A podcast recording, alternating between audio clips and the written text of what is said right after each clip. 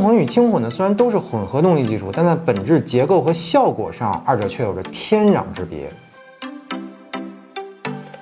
大家好，我是看着不正经但说是很正经的熊仔，欢迎大家继续收看我们的新能源汽车江湖系列节目。区分重混与轻混啊，在国际上其实是有规则可循的。一般来说呢，混合度越低的系统称之为轻混，而混合度越高的车型啊，则被定义为重混车型。那么，如何来理解定义这个混合度啊，是一个很关键的问题。目前来说呢，这个标准其实很多很杂啊，但跟我们有关系呢，大概就是国际标准、中国标准和主机厂标准，就这三个。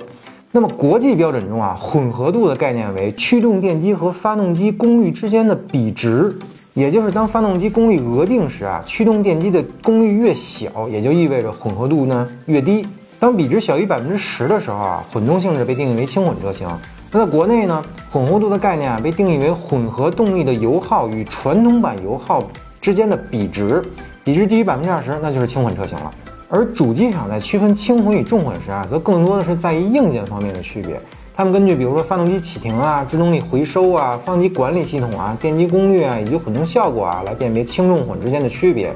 当然了，这些标准啊，理解起来会非常非常的复杂。而在混动技术飞速发展的今天，上面这些所有的标准啊，其实它的界限也越来越模糊了。举个例子，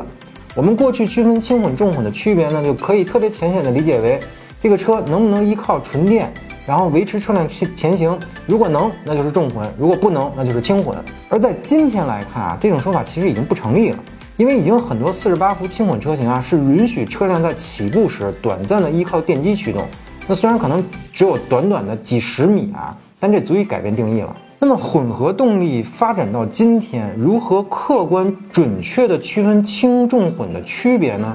其实就是简单的一句话，就是两种动力之间啊相互介入的程度。那相互介入越深，那就是重混；相互介入的浅，甚至没有，那就是轻混。打个比方，丰田的 THS 技术作为传统的重混技术啊，油与电二者之间的依托关系是非常非常深的。纯电系统呢会及时出现在内燃机效率最低的区间，而内燃机呢同时也会在。电池没电的时候，及时给它充电，这种相辅相成、相互依赖的状态，就是我们之前所谓的两种动力之间相互介入的程度。那么，之所以定义这个四十八伏锂电系统为轻混啊，就是因为它的油与电的混合程度啊是非常非常低的。整个四十八伏轻混系统，它的作用呢，更多的是辅助，